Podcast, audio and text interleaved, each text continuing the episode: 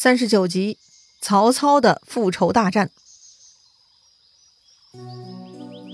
上回咱们说到，曹操的事业开始做大了，就想接自己的老爸曹嵩过来享清福。没想到半道上，他父亲曹嵩被徐州刺史陶谦安排的护送军队给杀人劫财了。哎呀，财不外露很重要啊，特别是在乱世，大家都穷得红了眼睛。曹嵩上百车的家当带在身边，可不就招贼了吗？父亲被杀，曹操是必须要报仇的。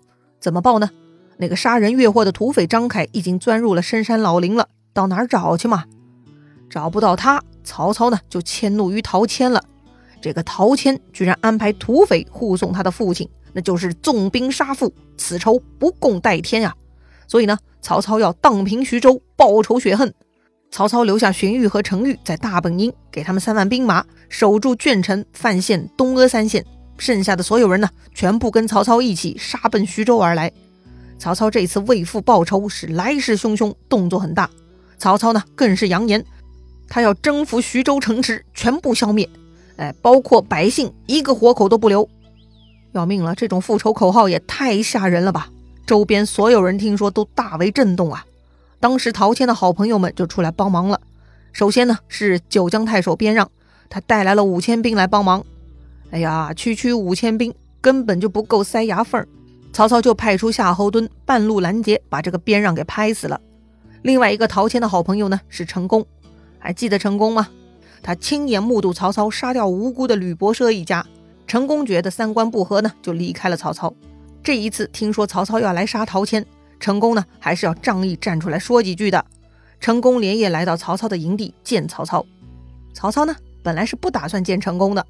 上一次这厮不告而别，这回又想替陶谦说话，哼，真的是懒得理。但曹操毕竟是政客呀，为了做给别人看嘛，他还是勉为其难接见了成功。成功呢，就过来劝曹操了。听闻明公要大兵讨伐徐州，报尊父之仇，所到之处要杀尽百姓，某因此特来进言。是啊，听说曹操要杀百姓，成功才过来说话的。成功又说。陶谦乃仁人君子，非好利忘义之辈。尊父遇害是张凯之恶，不是陶谦之罪也。况且州县之民与民公又有何仇恨呢？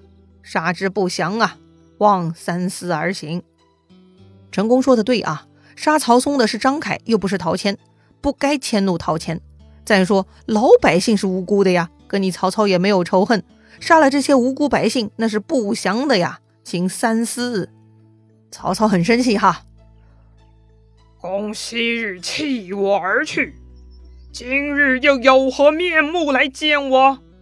陶谦杀我一家，我发誓一定要摘了他的胆，剜了他的心，才能报仇雪恨。哼，你为陶谦来游说，我不会听你的，你又能如何？陈宫心想：哎呀，这曹操果然是个流氓啊！我跟你讲的，不要寻错仇。陶谦和百姓都是无辜的，你咋都听不明白呢？你不听我的，我当然拿你没辙喽。当年你杀了吕伯奢，不知悔改，看来你真心就是个混蛋，无药可救。于是呢，陈宫深深叹了一口气，离开了曹操大营。哎，我也没脸再去见陶谦了。于是陈宫又去投靠陈留太守张邈了。嘿，又提到张邈了。这个张邈一定人很不错哈，十八路诸侯之中，他最受欢迎了。好了，说回曹操的复仇行动，那完全是暴露了曹操的兽性。他的大军所到之处，杀戮百姓，发掘坟墓，就像地狱派来的恶鬼，那是完全没有人性。陶谦听说曹操起军报仇，杀戮百姓，那是心急如焚，是仰天痛哭啊！我获罪于天。只是徐州之民受此大难呐！当时陶谦手下有个将领，名叫曹豹，豹子的豹啊。他提议要反抗，不能坐以待毙。陶谦听说两个好友去帮忙劝说曹操，一个被杀，一个搞不定也远走了。看来呢，只能硬着头皮带兵出城迎战曹操了。那一天，两军相接了。陶谦看到曹操军队是一片雪白。大家呢都穿着白色孝衣，中军大旗也是白色的，上面写着大大的“报仇雪恨”四个字。曹操本人呢，也是浑身素服，看到陶谦就扬鞭大骂。陶谦心下还是很愧疚啊，所以呢，他也拍马出列，向曹操欠身行礼，解释说呀：“我陶谦本意是想结好明公的，所以才托付张凯护送。”不料张凯贼心不改，才导致了这个情况。真的跟陶谦不相干呐，望明公察之。曹操听陶谦到现在还说跟自己不相干，就怒了。是啊，要不是你陶谦画蛇添足，横插一杠子，本来这曹操老爸好端端的在赶路，是不会有机会被张凯贼人害死的吗？说到底，还是因为你陶谦自己耍小聪明，给连累了曹操父亲嘛。所以呢，曹操找陶谦报仇，也不能说完全没理由嘛。曹操大骂陶谦：“老匹夫，杀了无父还敢乱言！哼，谁可生擒老贼？”夏侯惇应声而出。陶谦看到曹操根本不跟自己对话，夏侯惇已经气势汹汹冲出来了。陶谦赶紧回马。这个时候，鼓动陶谦反抗的曹豹呢，就挺枪跃马出来迎敌了。没想到他跟夏侯惇还没来得及交手，突然天地间狂风大作，飞沙走石，吹得人眼睛都睁不开。两边的军队都给吹乱了，这仗呢就没法打了。于是两边各自收兵。陶谦回到城内，就跟手下商量了：看样子我们是打不过曹军了，眼下只有把我捧了，送到曹操那里。任其剖割，让他消气，才能救徐州一郡百姓的性命啊！说到这里呢，我们也可以看到，陶谦啊，确实如他的名声那样啊，是个敦厚人，还是非常顾念百姓的。只不过他不聪明嘛，用错人，办错事，但心地善良，是个好人。哎，这会儿呢，似乎也只能让他出去给曹操出气了。正当陶谦非常灰心难过的时候，他手下呢又站出来一个人，这个人呢是东海渠县人，渠县呢也就在今天江苏连云港附近啊。这个人呢名叫糜竺，糜是肉糜的糜，竺是天竺的竺啊，字子仲。他说呀，自己已经有了对付曹操的计策，让陶谦不要冲动牺牲自己。那糜竺有什么好计策呢？糜竺的计策就是请援兵，他准备亲自去北海郡请孔融来帮忙。对的，就是那个十八路诸侯之一的孔融了。另外呢，糜竺让陶谦啊再派另外一个人去青州找田凯来帮忙。这个田凯呢，曾经是公孙瓒的手下，如今是青州刺史。陶谦听了糜竺的计策呢，赶紧写下求救信两份。对呀，走投无路了才会将自己丢给曹操，但凡有一线生机，还是得搏一把的嘛。陶谦写完了，就问帐下谁人敢去青州求救。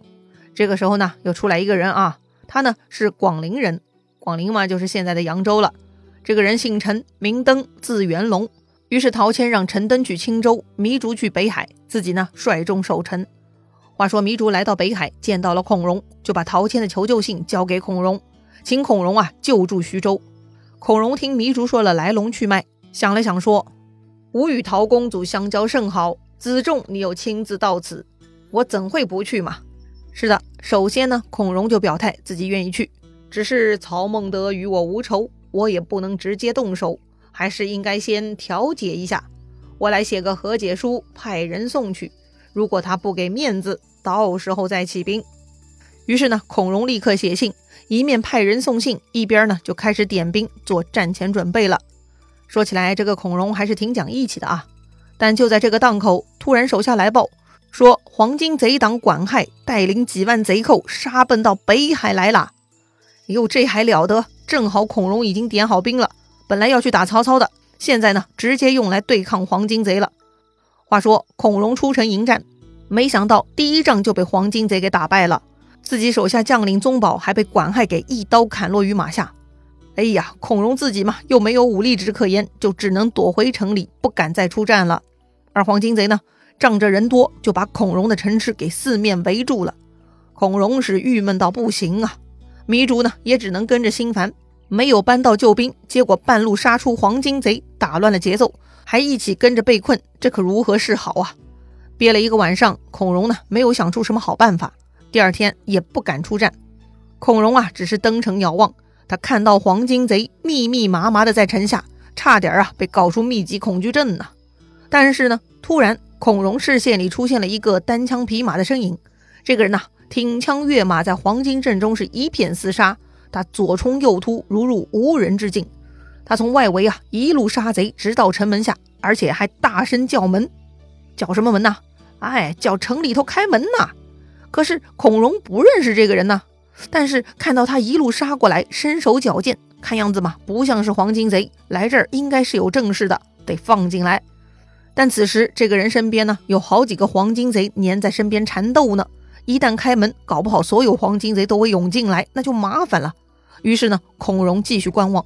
正好那个人呢，又杀退了一波黄金贼，瞅到一个机会，孔融立刻派人开门，把那个人放了进来。这个人一进来就直接登上城楼拜见孔融。孔融问他姓名，他回答说：“我是东来黄县人，父姓太史，名慈，字子义。昨日我回老家见老母亲，母亲大人说平日里受到辅君大恩，这次有贼人来攻城，母亲让我来相救，所以我就单马过来了。”孔融一听，原来眼前这位是大英雄太史慈啊！当时太史慈在地方上已经有些名气了，孔融也是听说过这个人的。因为爱惜人才，知道太史慈常年不在家，家中老母亲无人照顾，所以呢，作为父母官的孔融确实经常派人给太史慈的老妈送粮食，还真的是挺周到的。没想到平日行善，人家呢就过来报恩了，孔融很欣慰啊。当下就赠送衣甲鞍马给太史慈，以表示看重。看来孔融是得到猛将了，那么他是不是就能很顺利灭掉黄金贼了呢？孔融能否跟糜竺一起去救陶谦呢？精彩故事啊，咱们下回再聊。